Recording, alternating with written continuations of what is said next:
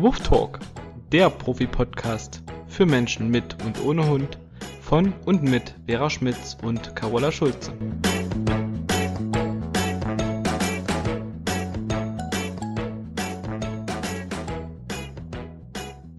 Hallo meine liebe Vera.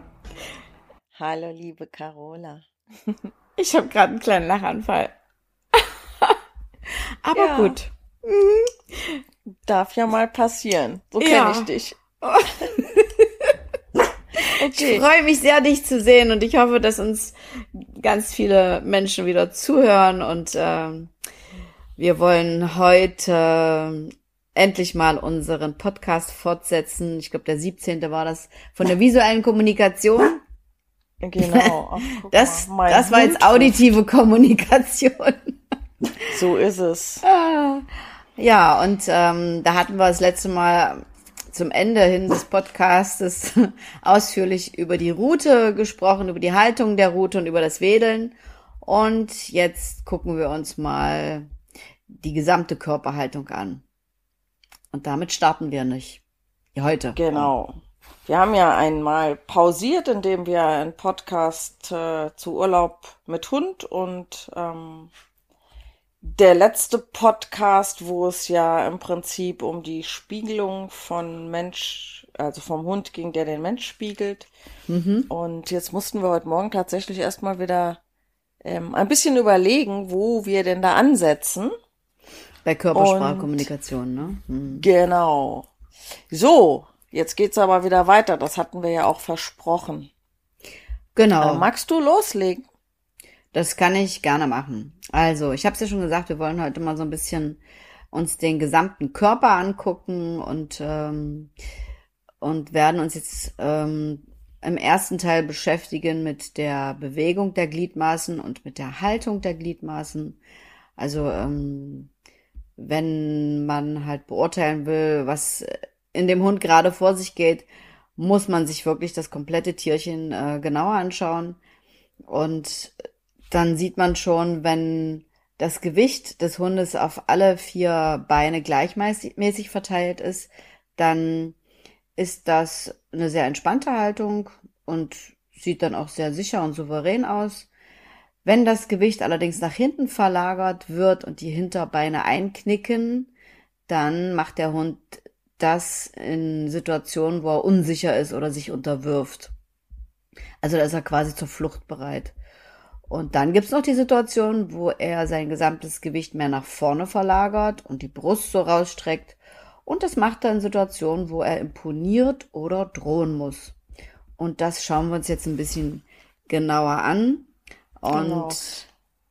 ja, Ich, ich ähm, erkläre das immer ganz gerne damit, ähm, dass wenn das Körpergewicht nach hinten verlagert ist, ist der Hund im Prinzip auch auf einen Rückzug vorbereitet. mhm. Wenn das Körpergewicht nach vorne verlagert ist, dann ist die Wahrscheinlichkeit, dass der nächste Schritt nach vorne geht, deutlich größer. Also deswegen Absolut. kann man eigentlich auch immer schon ein bisschen vorausschauend denken, was wird dieser Hund als nächstes tun. Und was, was ich ganz häufig mit meiner Körpersprache oder eben der, der ähm, Hundehalter mit seiner Körpersprache ausdrücken soll, ist, dass der Hund in manchen Situationen sein Körpergewicht nach hinten verlagern soll oder einen Schritt zurückgeht. Ich nenne das dann immer so Rückwärtsdenken. Mhm. ganz genau. Ne? Also ähm, sich zu lernen, sich zurückzuhalten. Mhm. Ähm, und zwar hat das oder ist das ja von großer Bedeutung, wenn zum Beispiel eine Situation kommt, Hundebegegnung nehmen wir mal, ist ja typische Situation und man sieht schon, der Hund ähm, legt sein Körpergewicht auf die Vorderpfoten und damit einher geht ja auch immer, dass der Kopf nach vorne gestreckt wird, die Ohren nach vorne gerichtet sind, die Ruten nach oben gehen. Das passt zu diesem Bild am besten. Hm. Ich sag mal so, das ist, als würdest du an jedes Körperteil eine Schnur binden und wie an einer Marionette alles nach vorne ziehen. Mhm. Und jetzt will ich ja aber nicht, dass mein Hund in der Situation nach vorne geht. Also kann ich ihn mit einem Schritt auf ihn zu. Allerdings muss ich dann auch mein Körpergewicht ein wenig nach vorne verlagern, dass der Hund zurückgeht. Ne? Das mhm. heißt, er muss ja auch entsprechend Respekt vor der Person haben, die das tut. Ja, sonst funktioniert und, das auch nicht. genau, ne? Und ein sensibler Hund, der macht das halt schneller bei jedem und ein sehr selbstbewusster Hund, der seinen Menschen nicht ernst nimmt, der macht das halt in der Situation nicht so schnell. Aber das mhm. wäre es halt, was der Halter bei seinem Hund erreichen müsste, sollte, dass mhm. er ihn über eine solche Geste dazu bringt, dass er, dass der Hund sagt, ah ja, okay, das soll ich jetzt nicht. Mhm. Und sein Körpergewicht nach hinten verlagert, weil diese, diese Körpersprache, die die ja teils unbewusst machen, das ähm, leite ich ja über meine Körpersprache ein. Mhm. Und dieses Körpergewicht nach hinten verlagern geht auch in aller Regel damit einher, dass der Hund das versteht. Also wenn ich, wenn da ein Döner liegt und ich ziehe einen Hund mit der Leine weg, dann macht's das irgendwie noch spannender. Aber Total. wenn ich einen Schritt zwischen den Döner auf meinen Hund zumache und ihm sage, du gehst da nicht dran und er verlagert sein Körpergewicht nach hinten oder geht einen Schritt zurück, hat er das viel schneller verstanden. Nicht mhm. jeder Hund beim ersten Mal, hm, also Hunde sind, haben unterschiedlich starken Willen, mhm. genau wie wir Menschen. Das müssen wir berücksichtigen. Manche brauchen da halt ein paar Korrekturen mehr. Ja. Bei einem anderen reicht eben einmal. Aber es wird ja dann viel besser und schneller verstanden, als den 175 Mal mit der Leine wegzuziehen. Ich, ich gehe zwar jetzt weiter, aber beim nächsten Mal auf dem Rückweg sagt er, okay, ich bin schneller, ich schnapp's mir doch. Und er merkt sich diese Stelle auf jeden Fall. Manchmal ja. pinkeln die Hunde ja dann auch genau in der Situation, um sich die Dönerstelle zu merken. Ähm, ja. Ich will mal vielleicht noch ein Beispiel bringen, ähm, dass wir Menschen auch in Situationen äh, im Zusammenleben mit dem Hund uns manchmal äh, so rückwärts bewegen, wo es eigentlich komplett äh, kontraproduktiv ist. Ich habe neulich ein schönes Video bekommen von einer Kundin, die ist in einer Welpengruppe und die erzählt mir schon die ganze Zeit, ja, der Hund ist zu mir saufrech und attackiert mich und beißt in meine Arme. Bei meinem Mann macht sie das nie. Oder kaum. Und dann hatten wir besprochen, okay, aufstehen, weg, weggehen, ignorieren ist äh, jetzt erstmal am allerbesten. Und dann schickt sie mir ein Video und schreibt, ja, ich bin dann auch irgendwann aufgestanden, aber vorher war es ganz schlimm. Und ich gucke mir das Video an und äh, sie hat sich minutenlang attackieren lassen von der Hündin und ist dann erst reingegangen ins Haus, was also schon viel zu spät war. Aber ihre Körperhaltung, und jetzt kommt's, deswegen fällt mir das Video gerade ein, war zurückgerichtet. Also die Hündin ist, sie saßen irgendwie am Tisch draußen auf der Terrasse, die Hündin ist äh, an ihren Stuhl dran gesprungen und dann hat sie nach ihr geschnappt und sie ist zurückgegangen mit dem ganzen Körper und hat so, also eine sehr unterwürfige, ängstliche, unsichere Haltung gezeigt, ihre Hände so hochgenommen, weil sie natürlich Angst hatte, gebissen zu werden und hat dann versucht, sie wegzuschieben, also Bewegung mit der Hand, ne, löst ja mhm. auch noch mal ein bisschen Spaß aus, ein bisschen jagdmäßig äh, Spaß und dann ist die ersten Minuten später reingegangen, als es ihr zu viel wurde. Und dann habe ich zu ihr nur gesagt, ich sag, guck bitte mal deine Körpersprache an, was signalisierst du deinem Hund? Und die wurde wirklich, sie ging, also die Hündin ging immer mehr nach vorne Sie wurde immer frecher, weil Frauchen natürlich immer mehr zurückgewichen ist. Und dann hat sie mir nur geschrieben, oh mein Gott, ist das peinlich, ich schäme mich. Ich sage, nee, du musst dich nicht schämen. Ist doch gut, dass ich es mal gefilmt habe, dann kannst du es sehen, dann wird es dir bewusst und dann äh, weißt du beim nächsten Mal so nicht, dass, dass die Hündin dadurch natürlich äh, Aufwind bekommen hat und noch mehr und noch mehr und noch mehr äh, gegen die Frau gegangen ist, das war so schön zu sehen, wie sie immer mehr zurückwich und die Hündin immer mehr nach vorne ging. Also krass, ne? das kann ein Hund natürlich auch sehr gut lesen, wenn wir quasi ja. zurückweichen. Und das habe ich ganz oft, wenn ich den Leuten sage, ne, setzt ihm doch mal eine Grenze. Und wenn der Hund an euch hochspringt, geht mal ein, zwei Schritte nach vorne, um ihm zu signalisieren, bah, so nicht, das will ich nicht, dass du mich anpöbelst. Was machen die meisten Leute? Weichen zurück, gehen zwei, drei Ja. Schritte zurück und der Hund setzt nochmal nach und nochmal nach und nochmal nach. Und das hat mit diesem vorwärts und rückwärts gerichtet sein zu tun. Genau, und wo du das sagst, fällt mir noch eine Situation an, die mir ganz häufig auffällt, die ein Mensch aber meist sehr unbewusst macht. Das heißt, ähm, wenn ein Mensch jetzt immer wieder vom Hund angesprungen wird, weil er Leckerli oder irgendwas in der Hand hat, und ich sag dann mal, neige deinen Oberkörper nach vorne und verlagere dein Gewicht nach vorne, sobald der Hund auf dich zukommt, oder geh einen Schritt auf ihn zu dann ist das was, das kriegen die meisten noch hin. Ne? Auch viele nehmen den, den, also den Kopf und die Brust so zurück, weil der, weil sie ja im Kopf haben, der Hund springt hoch und springt sie an. Das, ne, da muss man noch mal drauf hinweisen, dass das letztendlich nach vorne gerichtet auch bleibt. Aber wenn sie das hinkriegen, dann ist es meistens so, sie gehen einen Schritt auf den Hund zu, der Hund geht ebenfalls zurück. Und was machen sie als nächstes? Sie machen einen Schritt rückwärts und damit laden Ja. sie den Hund sofort wieder dazu ein, Ganz zuzukommen. genau, ganz statt genau. Den Schritt auf sie zuzumachen und dann dort stehen zu bleiben und dann den Körper wieder zu entspannen, aber erstmal dort stehen zu bleiben. Mhm.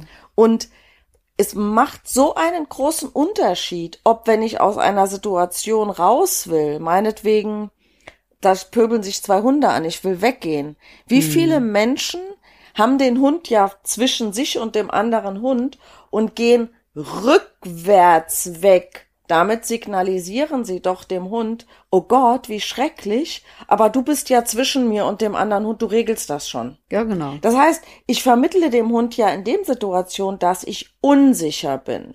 Genau Und das. wie viel Unterschied macht das, wenn sich ein Mensch in dieser Situation umdreht mit dem Rücken zu seinem Hund und wirklich auch in die Richtung schaut, in die er weggeht, Hm. dann geht er zwei Schritte und der Hund kommt mit. Hm. Mhm. Weil ich ja mit allem sage, ey, das interessiert mich nicht. Ich gehe in die andere Richtung. Du bist an der Leine, du kommst mit. Ganz und selbst genau. wenn ein Hund nicht an der Leine ist, also um Gottes Willen jetzt nicht in jeder Situation ausprobieren, wenn ich vielleicht einen Hund habe, der mit keinem anderen klarkommt, nicht freilassen. Aber wir kennen ja solche Situationen auf dem Trainingsgelände, wo wir mal testen Mhm. äh, und genau das machen, schicken den Mensch weg und der Hund guckt ganz verzweifelt und sagt, ey, wie du gehst weg? Ja, dann komme ich mit, dann pöbel ich doch hier nicht mehr weiter. In den meisten Fällen läuft es genauso ab. Genau. Ja. Da ist das, was am Zaun passiert mit dem anderen Hund dahinter oder so oder anderen Menschen, je nachdem, womit der Hund ein Thema hat, überhaupt nicht mal wichtig, sondern, boah, mein Mensch geht weg, kann doch nicht sein. Weil die das nie erleben, die Hunde. Genau. Nie. Und also, selten. ähm, damit darf man sich auch wirklich sehr bewusst machen, dass es eine Sache ist, was wir ja hier vermitteln, die Körpersprache des Hundes zu verstehen. Aber p- liebe Zuhörerinnen und Zuhörer, es ist ganz wichtig zu wissen, dass ein Hund das mehr oder weniger eins zu eins auf den Menschen überträgt, ne? Und das ist ja hier bei diesem drauf zugehen und rückwärtsgehen sehr wichtig. Das heißt, es Absolut. ist auf der einen Seite schön, den Hund lesen zu können und zu wissen, ah, okay, der macht einen Schritt zurück, der ist unsicher, der gibt nach oder er geht nach vorne, er ist jetzt sehr sicher und ne, weiß, was er da tun will. Aber das liest er in unserer Bewegung eben auch ab. Das heißt, ich als Mensch muss mich genauso bewusst in solchen Situationen bewegen, wenn ich mit meinem Hund oder mit einem anderen Hund kommuniziere, dass es mir eben irgendwann auch in Fleisch und Blut übergeht, dass es einen großen Unterschied macht, ob ich einen Schritt rückwärts mache oder ob ich einen Schritt nach vorne mache. Genau. Und deswegen finde ich halt ganz wichtig, dass, äh, oder sehr hilfreich, dass man sich dabei mal filmen lässt in solchen Aktionen mit dem Hund. Das muss ja nichts Großes sein. Also zum Beispiel von dem Video, was ich äh, vorhin erzählt habe, von dem ich vorhin erzählt habe, das war so hilfreich für die Frau. Ich musste da gar nichts weiter sagen. Die sieht sich und sie wird jetzt bei jeder Situation an dieses Video denken. Ich habe auch Ja. danach nichts mehr von ihr gehört. Also ihr Mann war dann nochmal bei mir und hat nur gesagt, ja, das äh, war ihr sehr unangenehm, aber äh, sie hat mich sonst öfter mal deswegen kontaktiert, wenn die der Hündin jetzt einfach klar macht, so nicht mit mir, Fräulein. Und das muss ja, wie gesagt, überhaupt gar nicht über laut werden oder schreien oder grob werden passieren, sondern über diese Körpersprache, dass man sich darüber bewusst wird. Und wie gesagt, wenn ich es einmal selber sehe, wie ich mich in der Situation verhalte, ist es noch viel eher im Bewusstsein, als wenn wir uns den Mund fusselig reden und das immer wieder erklären. Und deswegen appelliere ich oder rate ich unseren Zuhörern, dass ihr euch einfach mal filmen lasst in bestimmten Situationen mit eurem Hund. Und dann könnt ihr genau sehen und die Hunde lesen uns wie ein Buch. Ich sage es immer wieder, die sind absolute Weltmeister darin, uns Menschen zu lesen und zu verstehen. Und äh, da können wir uns dann sehr gut bewusst machen, was wir da von der Körpersprache her zeigen. Und die spielt eine absolut entscheidende Rolle. Genau, und jetzt kommt ja. nochmal das, was wir im letzten Podcast ja auch gesagt haben, nochmal intensiv dazu. Ja. Es nützt nichts, wenn wir eine Sache wollen und sie vielleicht auch körpersprachlich richtig umsetzen, aber uns in unserem Geist nicht sicher sind, dass das jetzt klappt. Also wenn wir das mm. in Frage stellen, dann ne, der Punkt kommt eben auch noch dazu. Ja, aber diese gut, Entschlossenheit, das, die Entschlossenheit, genau. dass wir das auch wirklich jetzt so wollen. Und der genau. Hund merkt das alles so sehr. Also mir wird's jeden Tag bewusster, wenn ich Menschen und Hunde beobachte. Das ist so unglaublich. Super spannend. Na gut, okay. ja, also Mensch, da haben wir jetzt hier nur über die Einführung schon wieder eine Viertelstunde gequatscht, aber ist ja gut. Ja, weiter geht's. Sehr schön, genau. ähm, genau, dann ähm, gibt es ja verschiedene Bewegungsformen beim Hund. Und die wollen wir jetzt gar nicht so ausführlich besprechen, weil dann bräuchten wir, glaube ich, nochmal einen extra Podcast.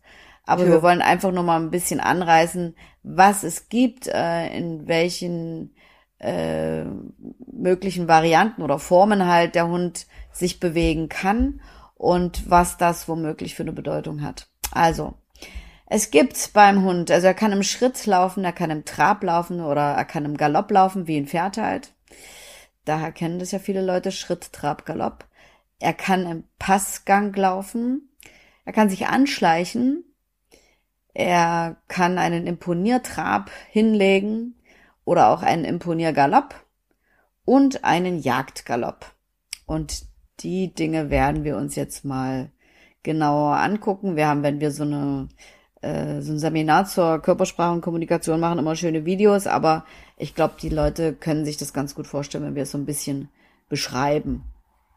Ähm, und genau, ja, also ich sag mal, ähm, Schritt, Trab und Galopp, glaube ich, muss man jetzt nicht größer nee. sagen. Das sind Bewegungsformen, ähm, wozu man halt äh, wirklich was sagen kann. Das ist einmal auf jeden Fall der Passgang. Das sagt genau. vielleicht nicht jedem was. Das heißt, ähm, der Hund läuft nicht mit der einen also mit der linken Vorderpfote und der rechten Hinterpfote und umgekehrt versetzt, sondern er läuft auf einer Seite mit der Vorder- und der Hinterpfote, meinetwegen mit links und dann wird die rechte Seite nachgesetzt und dadurch kommt so ein bisschen mehr Bewegung in den Oberkörper. Das sieht ein bisschen komischer aus. Manche Hunde machen das rassetypisch mehr. Mhm. Ähm, andererseits, wenn der Hund das sonst nie zeigt, darf man auch mal das als Hinweis nehmen, ob der vielleicht Schmerzen hat, weil es nämlich auch eine Schonhaltung sein kann. Richtig. Ähm, dann den äh, Imponiertrab und Imponiergalopp ähm, einfach nur mal zum normalen Galopp und zum normalen Trab unterscheiden, ähm, geht ja darum, dass der Hund ähm, den Kopf und die Rute weiter oben hat und der Körper im Prinzip von der Seite gesehen kürzer aussieht als im normalen ähm, Galopp oder im normalen Trab. Hast du gerade kürzer gesagt? Ich nehme es mal an, weil das eine Wort war ganz ja, komisch. Ja, kürzer. Kürzer. Hm, das blinkte so weg, das war ganz komisch. Okay. Mhm. also der Körper ja, ist also kürzer, der, genau. Genau, also weil die Rute und der Kopf ja höher gehen und ähm, mhm, genau. wenn die jetzt normal äh, im, im Trab und im Galopp sind, dann sind die nicht so angespannt, dann machen die sich nicht so groß und mhm. ähm, beim Jagdgalopp sind halt sehr große, raumgreifende Schritte dabei. Ne? Also mhm. da machen die wirklich, die, die ähm, strecken die Wirbelsäule ganz weit aus. Da geht es um Geschwindigkeit. Vorderbeine. Genau. genau, machen eine, eine große ähm, Geschwindigkeit. Mhm. Dann sollten wir auf jeden Fall zum Anschleichen noch was sagen. Magst du das übernehmen? Ja, kann ich machen. Ähm, also das Anschleichen, äh, das ist quasi so ein schleichender Gang. Da ducken sich die Hunde so ein bisschen ab. Der Blick ist fixierend, die Ohren sind nach vorne gerichtet und Schleichen kennt jeder vom Indianer. Oder bei Hunden kennen es auch viele Leute von den Hütehunden, das ist so ganz typisch für zum Beispiel Border Collie, Australian Shepherds, wenn die die Schafe hüten, dann schleichen Schäferhund, Schäferhund dann schleichen die sich auch an, um die Schafe halt da äh, daran zu hindern, dass die auseinander flitzen. Also dieses Anschleichen äh, ist quasi mit so einer geduckten Haltung in Verbindung und einem fixierenden Blick und dann sind die ein bisschen flacher gelegt und die Hütehunde, die sind ja wirklich so ganz flach gelegt, so ein flach gelegtes Auto und schleichen dann so äh, an die Beute an, also es kommt ja aus dem Jagdverhalten beziehungsweise an die Schafe und es kann auch natürlich äh, in Hundebegegnungen und in Menschenbegegnungen passieren.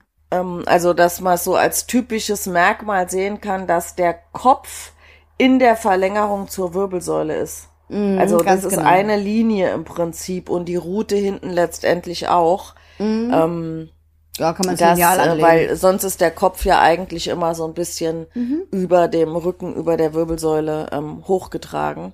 Mhm. Ähm, und es, äh, ja klar, es kommt ursprünglich natürlich aus dem Jagdlichen, aber ähm, Trofixieren, territoriales Verhalten ist ja mhm. hier auch. Und da darf man auch gerne nochmal im Hinterkopf halten, dass Hunde, die selbst territorial sind, das bei dem Gegenüber nicht als jagdliches Anschleichen mhm. verstehen würden, sondern die verstehen das als territoriale Drohung. Mhm. Genau.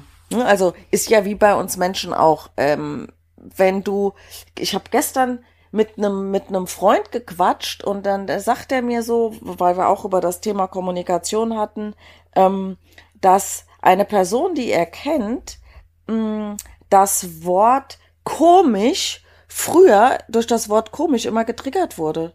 Und es kam irgendwann raus, komisch kann ja die Bedeutung haben von, ach, lustig wie so ein Clown. Mhm. Komisch kann aber auch sein, anders als sonst. Mhm, genau. Ne? Und ähm, diese andere Person hatte das wohl nur auf dieses komisch wie lustig bezogen und sagt, ja, aber ich bin doch hier gar kein, ich, ich fühle mich gerade nicht wie ein Clown. Ach und Gott. das war gar nicht so gemeint. Ne?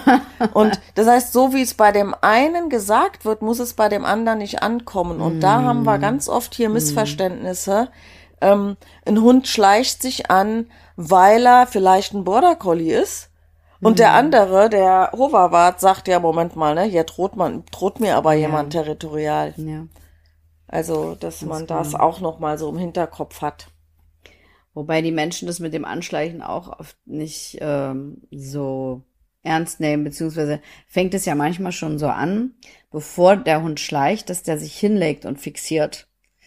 Habe ich neulich erst wieder erlebt, äh, das war, glaube ich, ein Beagle, war ich spazieren und äh, der legte sich flach hin, total angespannt wie eine Feder. Dann kam kurz ein Schleichgang und dann schoss er los zur Scheinattacke. Danach war der auch angespannt, aber es ist nichts weiter passiert äh, und wurde dann unsicher und trippelig, aber so dieses Hinlegen, ähm, da denken die Leute immer und Drohfixieren denken die Hundebesitzer oft, der wartet auf den gegenüberliegenden Hund und will dann spielen. Hm. Ja, oder auch, ähm, der legt sich hin und, und der wirft sich. Ja, und wenn ich so. dann einmal ja. frage, ne, wie liegt denn der? Guckt der nach vorne oder dreht der, legt er sich auf die Seite und dreht den Kopf zur Seite? Nee, nee, der guckt schon nach vorne. Hm. Da kannst du ganz klar sagen, das hat nichts mit Unterwerfung zu tun. Richtig. Und ich erlebe es tatsächlich häufiger, dass die Hunde sich erst anschleichen und in diesem Schleichgang runtergehen, sich hinlegen. Ah ja, so und dann auch. Mhm. warten, bis der andere näher kommt und dann aber auch aufspringen und direkt losschießen. Wobei äh, es gibt ja nichts, was es nicht gibt und ähm, das kenne ich auch, aber das, ich, ich finde, von der Häufigkeit kommt das seltener vor, dass sich ein Hund erst hinlegt und danach einen kurzen Schleichgang macht, als umgekehrt. Also so erlebe ich's. Mhm. Aber es gibt sicherlich beides. Du, ich habe keine Statistik geführt und ähm, nee. ich habe ja schon lange keinen Hund mehr, aber wenn ich mal mit Leuten unterwegs bin, beobachte ich das immer mal. Aber du hast recht, äh, erst schleichen, dann hinlegen, dann nochmal schleichen oder dann direkt losschießen, das ist auch häufig der Fall. Aber wie gesagt, es wird von Menschen oft nicht so mhm. problematisch gesehen, wie es für den Hund ist, weil ich habe dann an dem Hund, mit dem wir unterwegs waren, gesehen, der wich dann hinter Frauchen zurück und ging auch auf die abgewandte Seite. Er leckte sich über die Nase und fing auch an zu imponieren, weil dem war das natürlich klar, was der andere da ihm vermitteln wollte, nämlich dass er auf diesem schmalen Weg ihm bitteschön nicht so frontal begegnen soll. Es war auch ein schmaler Weg und wir sind dann auch ausgewichen und dann ging es auch und genau. Also das zum Thema Anschleichen. Dann hatten wir gesagt, Imponiergalopp und Jagdgalopp hast du ja schon die Unterschiede genannt. Da können wir ja ähm, einfach jetzt auch das dabei belassen und kommen jetzt mal zu einer wichtigen Geschichte, die die Menschen auch oft nicht so wahrnehmen wir hatten hier und da in dem einen oder anderen Podcast auch schon über die T-Stellung gesprochen. Und äh, da muss ich immer wieder feststellen, dass die Menschen das trotzdem nicht erkennen, was der Hund da macht. Oder den Hund sogar noch streicheln, hatte ich neulich erst wieder. Und dass die das noch nie so in der Form gehört haben oder denken, es ist Zufall oder, oder, oder. Also, wenn ich den Leuten immer sage, guck mal, der Hund macht T-Stellung und das hat das und das zu bedeuten, dann sagen die oft zu mir, boah, was du alles siehst. Aber T-Stellung kann man eigentlich wirklich super leicht erkennen. Ich sage mal, das ist, der Hund stellt sich quer vor seinen Menschen, natürlich auch quer vor einen anderen Hund, ist genauso möglich. Und ist wie so eine Schranke. Ich sage dann immer, versuch doch jetzt einfach mal geradeaus zu gehen. Das kannst du nicht, weil du wirst aktiv territorial begrenzt. Der Hund will dich mhm. daran hindern, dass du rumläufst. Und ähm, dann mache ich das auch bewusst, dass ich den Leuten sage, jetzt schick den mal äh, an deine Seite. Das dauert keine drei Sekunden, ist er wieder klack vor seinem Menschen und blockt den auf die Art und Weise mit dieser T-Stellung. Also er versucht ihn aktiv daran zu hindern, dass er sich frei und ungehemmt bewegt. Und das ist halt eine dominante Geste, ne? Ähm, der Hund äh, entscheidet, du bleibst jetzt hier stehen und Natürlich spielt es dann noch eine Rolle, dass ich dem Menschen gegenüberstehe und der Hund auch oft sagt, und an die Frau gehst du nicht ran. Oder mir dann halt auch mitteilt, ne, du gehst nicht an meinen Menschen ran. Und das mit der T-Stellung erlebe ich wirklich ziemlich oft, vor allen Dingen auch so nach, ähm, nach Situationen, wo der Mensch sich vorher vielleicht versucht hat, äh, oder bewegt hat und versucht hat, Leinführigkeit zu üben, was ja auch so ein Dominanzgerangel ist. Und äh, es dauert nicht lange, dann schiebt sich der Hund genau mit dieser T-Stellung vor seinen Menschen und sagt, jetzt äh, lass mal den Quatsch hier wieder sein. Das, äh, die Führung übernehme ich jetzt, das machst du nicht. Dann ist halt die Beziehung noch nicht so ganz geklärt, was wir auch schon öfter besprochen hatten. Aber mit der T-Stellung, also muss ich ehrlich sagen, das habe ich in letzter Zeit sehr häufig beobachtet und wenn dann in der Situation der Mensch noch den Hund streichelt, dann ist das natürlich ähm, eine eine Bestätigung für eine Sache, die, ja, die vielleicht sich nicht so günstig auf die Beziehung auswirkt. Nee, nicht nur vielleicht, es ist sehr kontraproduktiv. Und dann gibt's ja noch Hunde, die zusätzlich äh, zu der T-Stellung sich dann auch noch anlehnen bei ihrem Menschen, damit die dann auch wirklich spüren, dass der Mensch brav stehen bleibt. Und dann können sie sich nämlich noch ein bisschen umgucken oder äh, in ja. meine Richtung gucken, ob ich dann auch wirklich an meinem Platz bleibe und mich dem Menschen nicht nähere. Und das wird natürlich dann oft als Kuscheln missverstanden und führt in den meisten Fällen verstärkt dazu, dass die Menschen dann tatsächlich ihren Hund in so einer Situation streicheln. Ähm, genau, das Anlehnen kann ja auch passieren, ohne dass der Hund die T-Stellung macht. Ne? Er steht neben dem Mensch, er lehnt Ganz sich genau. beim Sitzen an. Ähm, als Mensch fasst man das eher auf, der Hund macht sich's bequem. Wenn man mhm. das aber mal beobachtet, ist es in aller Regel so, dass der Hund jetzt äh, andere Situationen beobachtet. Man sollte natürlich auch beobachten, es kann ja mal sein, es gibt einen Freilauf mit anderen Hunden und der Hund kommt und sucht Schutz bei seinem Mensch. Das haben halt viele im Kopf. Wenn der aber Schutz sucht, dann sieht man das ja A an seiner Körpersprache Ja. und B suchen die Hunde den Schutz tatsächlich deutlich häufiger hinter dem Mensch Mhm. und oder zwischen den Beinen, aber nicht vor oder also nicht zwischen dem anderen Hund und dem eigenen Mensch. Also das muss da, da muss man so ein bisschen ähm, wirklich genauer ähm, äh, auch hingucken. Ähm, aber wenn da jetzt so keine Situation ist, dann ist es in aller Regel ja ein Kontrollverhalten. Also ne, ich habe dich an der Hand, ich spüre, dass du da bist, deswegen kann ich mich schön umgucken. Genau. Ähm, und äh, ganz wichtig, hatte ich gerade letzte Woche nochmal, ähm, wenn es einen Freilauf mit anderen Hunden gibt, also wenn da ein anderer Hund dabei ist. Und es passiert, dass der eigene Hund einen anderen Hund vertreibt, verjagt, dann bitte auch mal darauf achten, wie oft es vorkommt, dass der eigene Hund vor einem steht.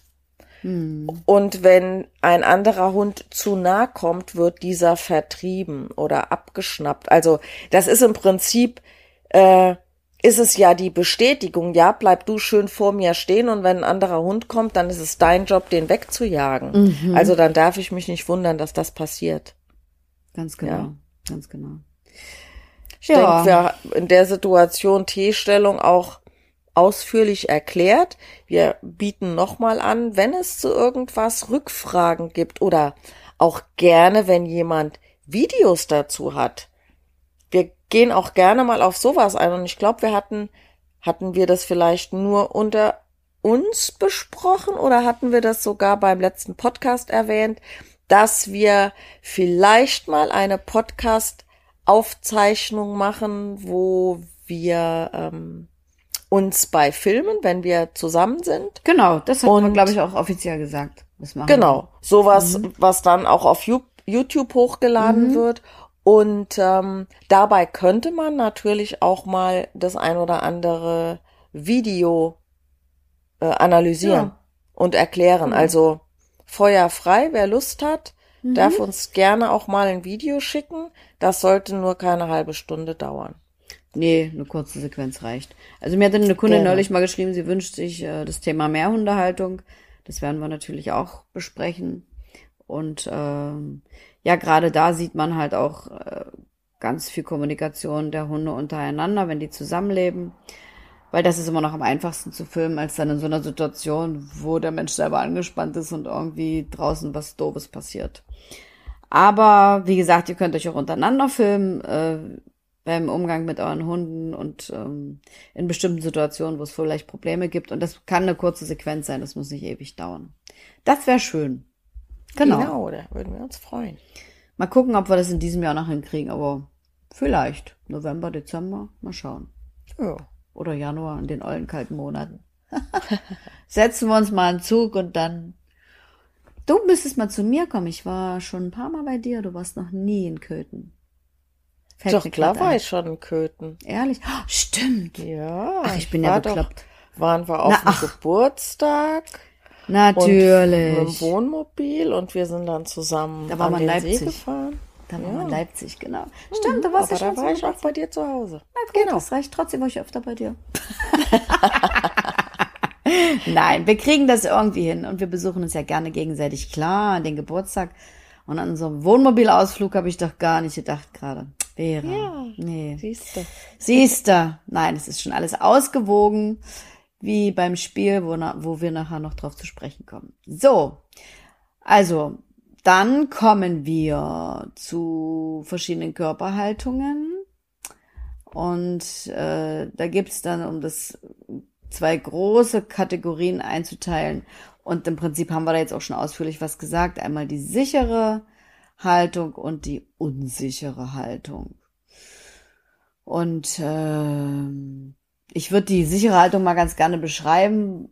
Und da muss man auch kein Riesenexperte sein, um das sehen zu können, wenn also ein Hund den Kopf angehoben hat und die Ohren nach vorne gerichtet hat und die Rute mehr oder weniger weit oben getragen wird, ähm, dann kann man schon ganz deutlich sehen, dass das jetzt äh, kein unsicherer Hund ist, der so in sich zusammengeklappt ist ein bisschen und äh, den Rücken runter hat und die Beine eingeknickt hat, sondern da sind also die Gliedmaßen durchgestreckt und es ist so eine leichte Anspannung da.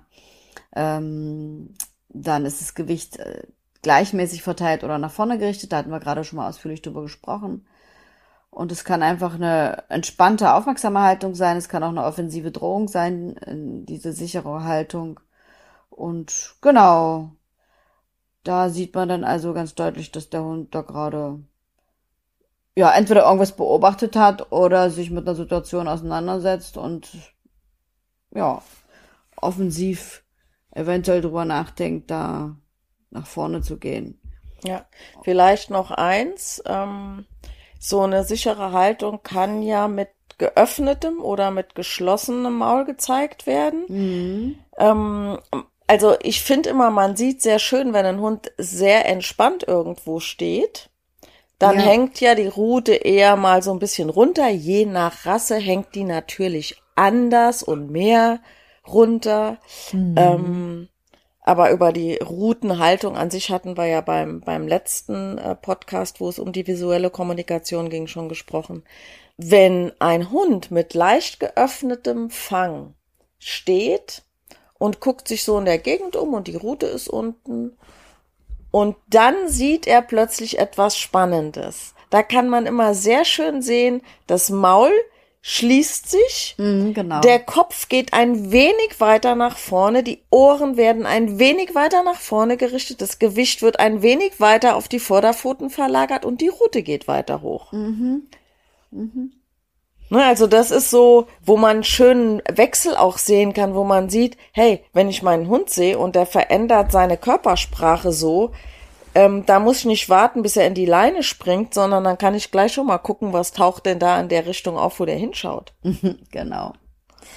Ja, das kann man da sehr gut dran erkennen. Hatte ich neulich mal am Zaun, da hat ein Hund also am Zaun bei mir auf dem Gelände beobachtet, wie ein anderer Hund vorbeikam und dann fing der an zu ballen und genau dann in diesem Augenblick ist das passiert, was du gerade geschrieben hast. Der hat wirklich so einfach nur so den beobachtet und plötzlich so, fam, war alles nach vorne gerichtet und Route war oben. Und dann kam er aber ganz schnell zurück, weil es war ihm einfach alles zu viel. okay, ja.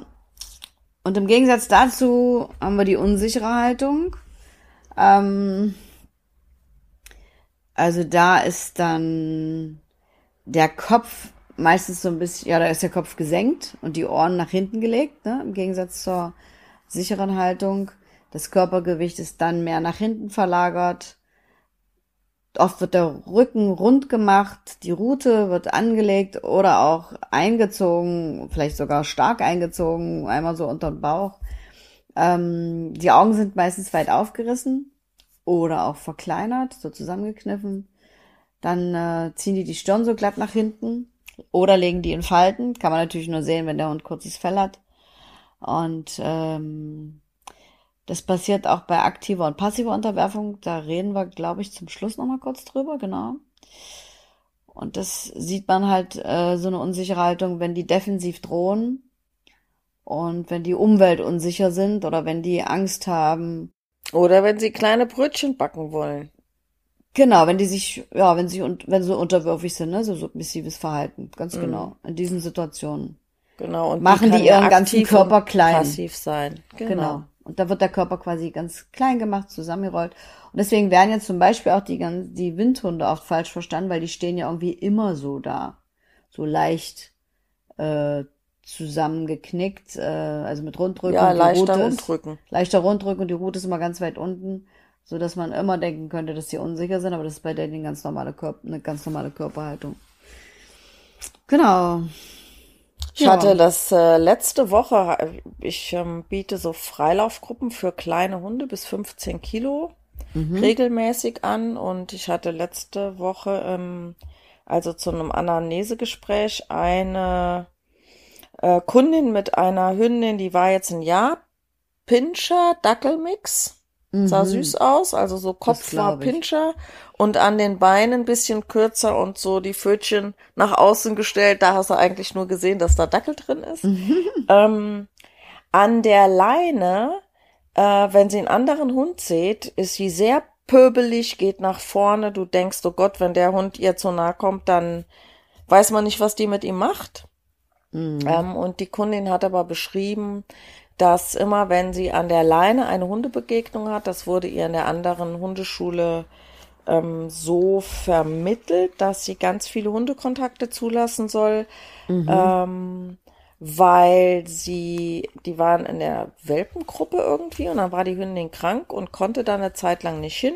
Mhm. Und dann gab, fing das mit den Problemen an und dann hieß es halt ganz viele Kontakte zulassen, aber ich würde mal sagen, man hat jetzt nicht gesagt, wie ist gut und wie ist nicht so gut ist. Auf jeden Fall ließ sie halt Kontakte an der Leine zu und da rollt sie sich immer ein, macht sich ganz klein. Mhm. Und genau das Gleiche habe ich dann auch in dieser Freilaufgruppe gesehen. Sobald sie ein mhm. anderer Hund angeguckt hat, näher war, ähm, sie hat geschnüffelt, aber dreht der Hund sich um, guckt sie an, dreht sie den Kopf weg, rollt sich ein, geht aus der Situation raus. Mhm. Also wo man wirklich sieht, sie backt ganz, ganz doll kleine Brötchen. Brötchen. Mhm. Ja, cool. Und ist eher halt sehr unsicher und dieses mhm. Bellen ist nur, ja, viel Wind um nix. Das ist ja meistens so. Ja. Ein sicherer Hund muss ich nicht so echauffieren und so viel rumbellen. So ist es. Ja, gut. Also dann haben wir da mal so ein bisschen einen Überblick gegeben, wie ein Hund aussieht, wenn er sicher oder beziehungsweise unsicher ist. Und es kann ja je nach Situation mal so, mal so sein. Ein sicherer Hund ist ja nicht immer sicher und ein unsicherer Hund ist auch nicht immer unsicher. Genau. Also es kommt immer auf die Situation an oder auf den Menschen, der an der Leine hinten dran hängt. Die Hunde verhalten sich oft, oft völlig unterschiedlich bei verschiedenen Familienmitgliedern. Das ist auch immer sehr spannend. Ja, aber da haben wir auch schon öfter drüber gesprochen. Dann haben wir wieder das Thema der Hund spiegelt, denjenigen, der, ihn an der Leine führt. Genau, aber wir wollen noch ein bisschen ähm, vorwärts schreiten und ähm, wir haben jetzt also noch äh, verschiedene Interaktionen mit einem anderen Hund, beziehungsweise auch einem anderen Menschen, die wir besprechen wollen. Und da würde ich sagen, gehen wir mal so ein bisschen auf Spielverhalten ein. Da hatten wir auch schon was zu gesagt. Hatten wir eigentlich schon mal einen extra Podcast zu Spielverhalten? Nee, war? Nee. Das sollten wir vielleicht mal machen. Weil das ja. ist, glaube ich, auch ein ziemlich großes Thema. Ja, ist es auch.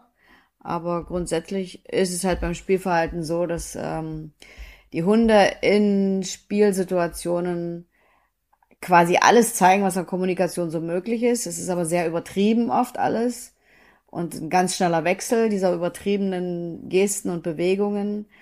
Was man immer sehr schön sieht, ist so ein weit geöffnetes, geöffnetes Maul. Also die spielen dazu sozusagen mit offenen Karten und zeigen dem Hund, dadurch auch an, dem gegenüberliegenden Hund oder auch dem Menschen, ich meine es nicht ernst. Ähm, dann haben die so ein Spielgesicht, das sieht wirklich immer aus wie so ein breites Grinsen. Ähm, und äh, wie gesagt, das ist alles sehr, sehr übertrieben. Und was die meisten Menschen auch tatsächlich inzwischen erkennen, finde ich, ist diese Vorderkörpertiefstellung. Wenn also der Hintern oben ist und vorne die Vorderpfoten auf dem Boden liegen und die Hunde damit zum Spielen auffordern, dann wackeln die meistens noch mit, mit dem Kopf und schmeißen den einmal so weg, um dann loszuflitzen. Also das sind alles so Körperhaltungen beim Spielverhalten. Und was ich immer super spannend finde, ich dachte, ich denke mal, Udo Ganzloser hatte das auch mal sehr ausführlich in irgendeiner Fortbildung ähm, dargestellt. Ähm, man erkennt da gab es mal so ein Video. Man erkennt auch da wieder, dass der Hund äh, ein hochsoziales Lebewesen ist, weil er würde niemals einen Menschen oder einen Hund zum Spiel auffordern, wenn er sich nicht sicher wäre, dass der auch gerade guckt. Ähm, da gab es ein Video, da, da hat der eine Hund erst sich vergewissert und so ein paar Aktionen äh, gestartet, äh, um den anderen Hund dazu zu kriegen, dass er in seine Richtung schaut und dann erst mhm. hat er ihn zum Spielen aufgefordert. Also das fand ich sehr spannend. Die machen das also nicht ins Blaue rein, sondern wirklich als Interaktion und nur dann, wenn sie sich sicher sind, dass der Mensch oder der Hund da auch mal einen Blick hinwirft und versuchen erstmal die Aufmerksamkeit auf sich zu lenken, bevor sie dann zum Spielen auffordern. Das finde ich genau. immer sehr spannend. Hm. Und vielleicht würde ich noch dazu sagen, ähm, also nicht jedes Rennen unter Hunden ist ein Spiel. Ja, weil ganz wichtig.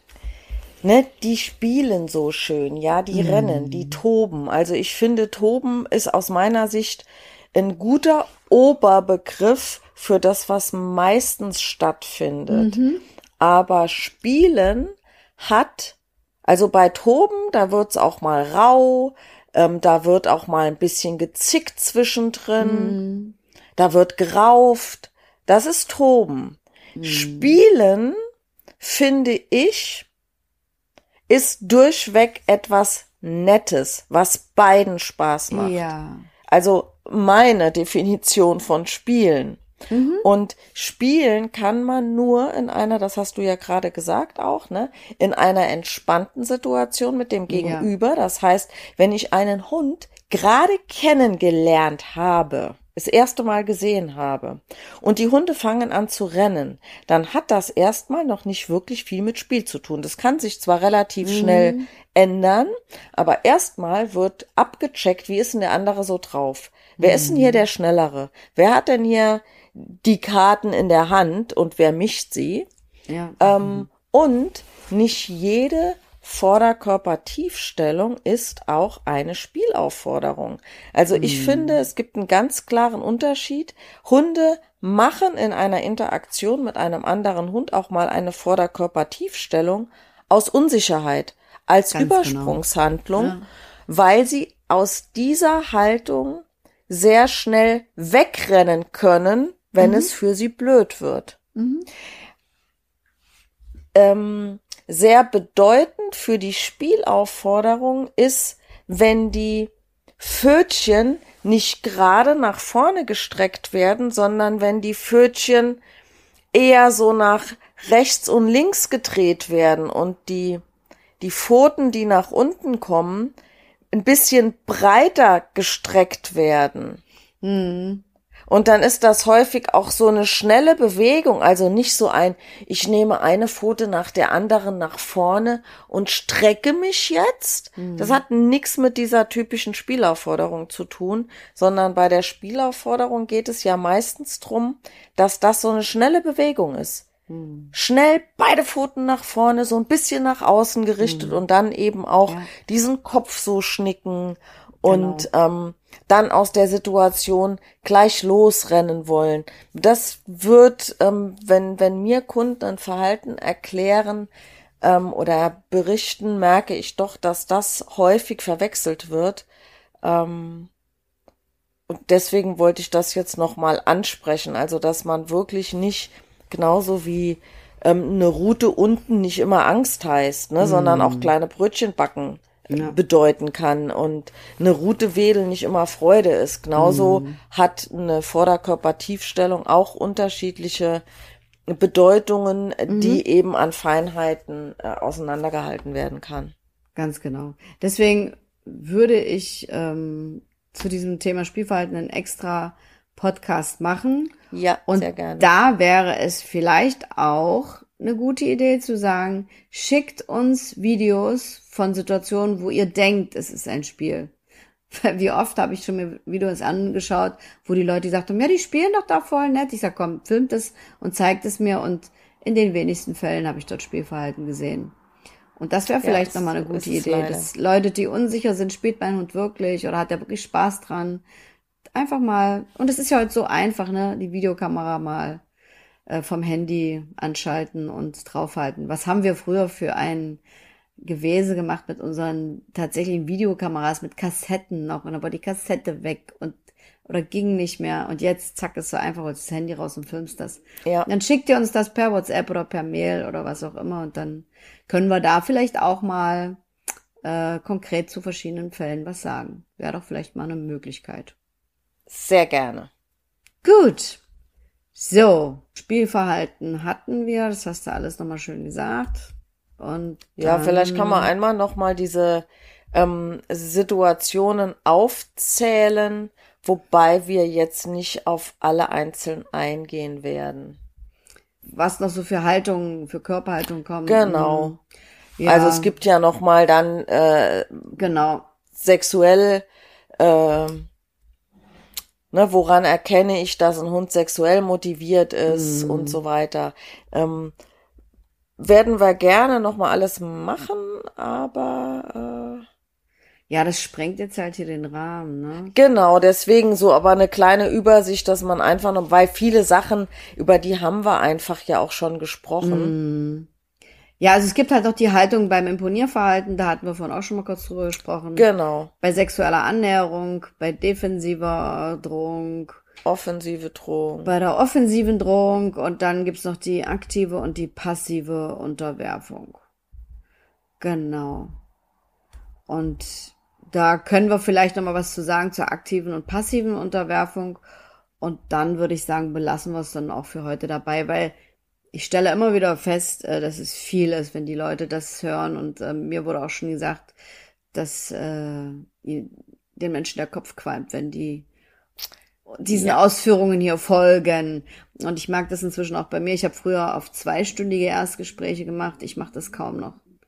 Ich beschränke mich jetzt auf eine Stunde, weil die Leute sind danach so voll mit den Sachen, die ich ihnen da erkläre. Ähm, das reicht. Sonst überfrachte ich und überfordere ich die. Deswegen ähm, sagen wir jetzt vielleicht noch zum Abschluss ein paar Sätze zur aktiven und zur passiven Unterwerfung, damit ähm, die Menschen da mal ein Genau. bisschen hingucken. Und dann ist das heute eine runde Sache. Und beim nächsten Mal setzen wir dann die visuelle Kommunikation fort, beziehungsweise reden wir dann mal über Beschwichtigungssignale und Übersprungshandlungen. Äh, ja, entweder können wir das machen oder wir haben ja auch noch, glaube ich, die Taktile. Taktile. Eine Sache. Sache hatten wir noch nicht besprochen, aber Ach, das stimmt, dann überlegen machen wir wir dann. Ja, das irgendwie so. Überlegen wir uns noch. Das wir können ja uns. mal überraschend so. Genau, man muss ja Tun wir ja auch trotz Ankündigung manchmal das mit der Überraschung. Genau. Okay. Dann bleibt's Leben spannend. ja, so ist es. Die Haltung bei der aktiven Unterwerfung, also hier nochmal so als ähm, Vorwort, wenn ein Hund sich unterwirft, dann heißt das ja nicht immer, dass er ängstlich ist, sondern dass er es anerkennt, dass das Gegenüber mehr, in Anführungszeichen, mehr zu sagen hat, dominanter ist, ähm, ja, dass er sich einfach Aus Respekt. dessen Willen eher fügt. Mhm, Ne, genau. bereit dazu ist, zu sagen, ja, okay, wenn du das so siehst, dann mache ich das so. Hm? Ne? Das ist ja überhaupt nichts Schlimmes. Nö. Probleme gibt's ja immer nur, wenn zwei sich begegnen, die beide sagen, nee, das, was ich sage und tue, das hat genau seine Richtigkeit. Und eine andere Meinung lasse ich nicht gelten und das Gegenüber tut das auch bei uns Menschen ja auch so. Na klar. Ne, dann haben wir eine Riesendiskussion und kommen nicht auf einen Nenner. Ähm, ist in der Regel so, einer gibt klein bei. Und bei der aktiven Unterwerfung ist es so, dass der Hund, der sich unterwirft, es von sich aus tut. Mhm. Und bei der passiven Unterwerfung habe ich jetzt einen Knoten drin, nicht, dass ich es jetzt verwechsel. Bei der passiven Unterwerfung, da unterwirft er sich, weil der dominantere Hund ihm sagt, ne? Mhm. Du tust das jetzt. Genau. Ähm, also Ja. das mal f- vorne rein, aber das äh, haben wir ja auch hier nochmal, ne? Also die aktive Unterwerfung geht von dem unsicheren Tier aus. Mhm. Ähm, häufig sind die tatsächlich aufdringlich, Ja. lecken am Maulwinkel rum, Mhm. Vöteln, also heben die Pfote hoch, ist aber ein weiches Foto hochheben und eher so ein leichtes Weggucken, also nicht dieses starre und nach vorne gucken, das wäre ja eher dieses jagdliche Vorstehen. Mhm. Ähm, dann machen sie sich oft klein, also verringern ihre Körpergröße, machen ein bisschen Rundrücken, legen natürlich die Ohren an, vermeiden den ähm, Blickkontakt in dieser Situation nicht, sondern, also sie starren jetzt nicht und sie fixieren nicht, aber sie gucken immer, guckt der andere, sieht der das? Ganz genau. Ähm, die Maulwinkel sind lang nach hinten gezogen, also diese, diese V-Form, von der wir ja häufig auch sprechen. Mhm. Ähm, und die Rute wird nach unten gehalten bis eingezogen, aber ähm, es ist eher ja auch ein das Gegenüber zugehen und eben aktiv handeln. Ne? Deswegen aktive Unterwerfung. Mhm. Und dann würde ich sagen, wenn ich die aktive Unterwerfung jetzt so schön erklärt habe, dann kannst du die passive Unterwerfung noch erklären. Na, das mache ich doch gerne. also du hast es ja im Prinzip eben schon gesagt, ähm, bei der passiven Unterwerfung ist es so, dass das nicht so freiwillig passiert, sondern dass äh, das dominante Tier das einfordert. Also nochmal zum Thema Dominanz, wir haben es auch schon öfter erwähnt. Das hat nichts mit übermäßiger Aggression zu tun, sondern es ist äh, dann das Tier, was entscheidet, du tust das jetzt. Also wer dominant ist, hat halt Entscheidungen zu treffen. Und somit fordert das dominante Tier ein, dass sich der andere Hund halt jetzt auf den Rücken zu legen hat eine ganz klare Sache ist, wenn die Mutter die Welpen äh, sauber machen will und ablecken will und putzen will, dann sagt die den Welpen und du legst dich jetzt bitte schön mal kurz auf den Rücken oder auch länger, wenn der Welpe da ein bisschen rumzetert und strampelt und dann putzt sie den so lange, wie sie entscheidet, äh, so lange dauert's, ne? So lange putzt sie den. Also es wird vom dominanten Tier eingefordert, ähm, Oft äh, liegt dann das Tier, was sich äh, unterwerfen soll, auf dem Rücken und zeigt die Bauchdecke. Das ist ja auch immer so ein Zeichen für eine sehr unterwürfige, submissive äh, Aktion. Das ist ja die verletzlichste Stelle beim Hund, ne? das wenigste Fell dran, meistens ist es nackelig. Ja, aber es ist nicht nur das, ne? Nicht, nein, dass nein, jetzt nein, wieder jemand sagt, mein Hund, der legt sich immer vor mich und zeigt mir seinen Bauch. Oh Gott, der unterwirft sich mir. Nein, Vera zeigt übrigens gerade ihren Bauch, das ist so schön. du liegst gerade auf dem Sofa. Herrlich. Naja, Nein. um es mal bildlich darzustellen ja, für die Zuhörer für und mich. Zuhörerinnen. Ich sitze bei der Podcast-Aufnahme immer auf einem Bodenkissen in meiner, also in der Sofaecke, da wo viele Hunde gerne liegen, mhm. ähm, damit ich mein Mikrofon und mein äh, Laptop neben auf meinem Wohnzimmertisch platzieren kann, dass das auf einer Höhe ist und im Wohnzimmer bin ich deswegen, weil dieser Raum bei mir im Haus den meisten Schall absorbiert. Mhm. Mein Büro ist größer und das, ne, das sind so zwei Räume nebeneinander. Ähm, das kann man nicht so dicht machen, also so zumachen. Da ist nicht so viel Stoff drin wie hier, das große Sofa und das absorbiert ja den Schall. Deswegen sitze ich im Wohnzimmer. Zwischen mein, du genau. liegst im Bett. Und also, ich liege im Bett, im weil, Bett. genau, aus den gleichen Gründen, weil das der kleinste Raum ist. Ich habe so ein riesengroßes Wohnzimmer. Das wäre, glaube ich, von, vom Klang her nicht gut. Nee, ich sitze im Bett, genau. Aber ich liege genau nicht, so. ich sitze. Aber du hast nee. eben schön deine Bauchdecke äh, gezeigt. Genau, und ich habe mich so gestreckt hier und habe ja. meinen Bauch quasi der Carola präsentiert. ähm, aber das machen Hunde natürlich auch häufig in einer äh, dominanten Art und Weise, nämlich die legen sich vor den Menschen, strecken sich, schrecken, gucken den Menschen an und sagen los, jetzt wäre Bauchgrauen angesagt. Mhm. Das ist nichts Schlimmes, aber es wäre ein bisschen ungünstig, wenn ich das als Unterwerfung nee verstehe und mein Hund sagt, mach mal. Genau. So, das ist dann das nämlich eine dominante Geste vom Hund aus, genau. weil er sagt, ich hätte jetzt gerne eine Massage. Und das hat nichts mit passiver Unterwerfung zu tun. Genau. genau. Die wiederum Deswegen. ist, äh, ganz genau, die wiederum ist sehr ruhig und passiv, die äh, passive Unterwerfung. Dabei hat der Hund die Ohren angelegt und im Gegensatz zur aktiven Unterwerfung, er vermeidet den Blickkontakt, also er wendet den Blick ab die Maulwinkel sind so ganz lang nach hinten gezogen, also die sind dann so V-förmig.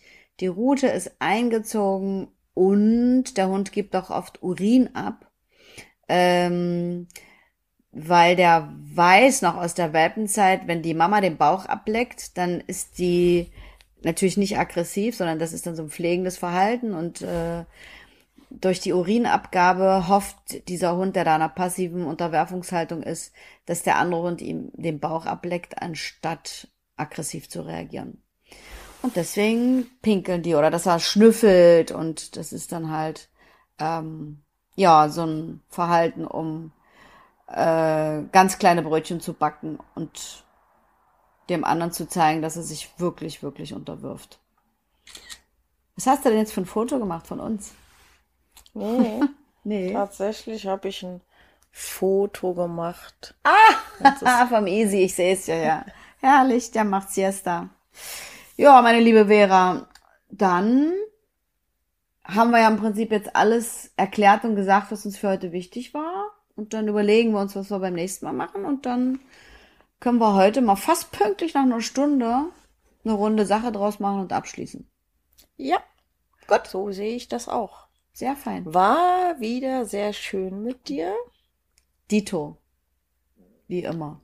Und äh, ja, beim nächsten Mal überraschen wir wieder, was kommt, was wir tun werden. Ähm, auf jeden Fall war es schön, dass wir heute äh, die äh, visuelle Kommunikation mehr oder weniger abgeschlossen haben und äh, hier nochmal das Angebot, wenn es Fragen dazu gibt, bitte meldet euch unter dem jeweiligen Anbieter wo ihr den Podcast hört, ähm, könnt ihr Kontakt zu uns aufnehmen und äh, ansonsten gerne auch einfach per E-Mail. In diesem Sinne wünschen wir euch allen einen wundervollen Tag, wann immer ihr diesen Podcast auch hört. Und äh, Carola, Vera, mach's gut. dann Ganz liebe Grüße. ebenso ganz liebe Grüße. Jo, bis, Bis zum bald. nächsten Mal. Tschüss. Ja, bis ciao. bald. Ciao, ciao.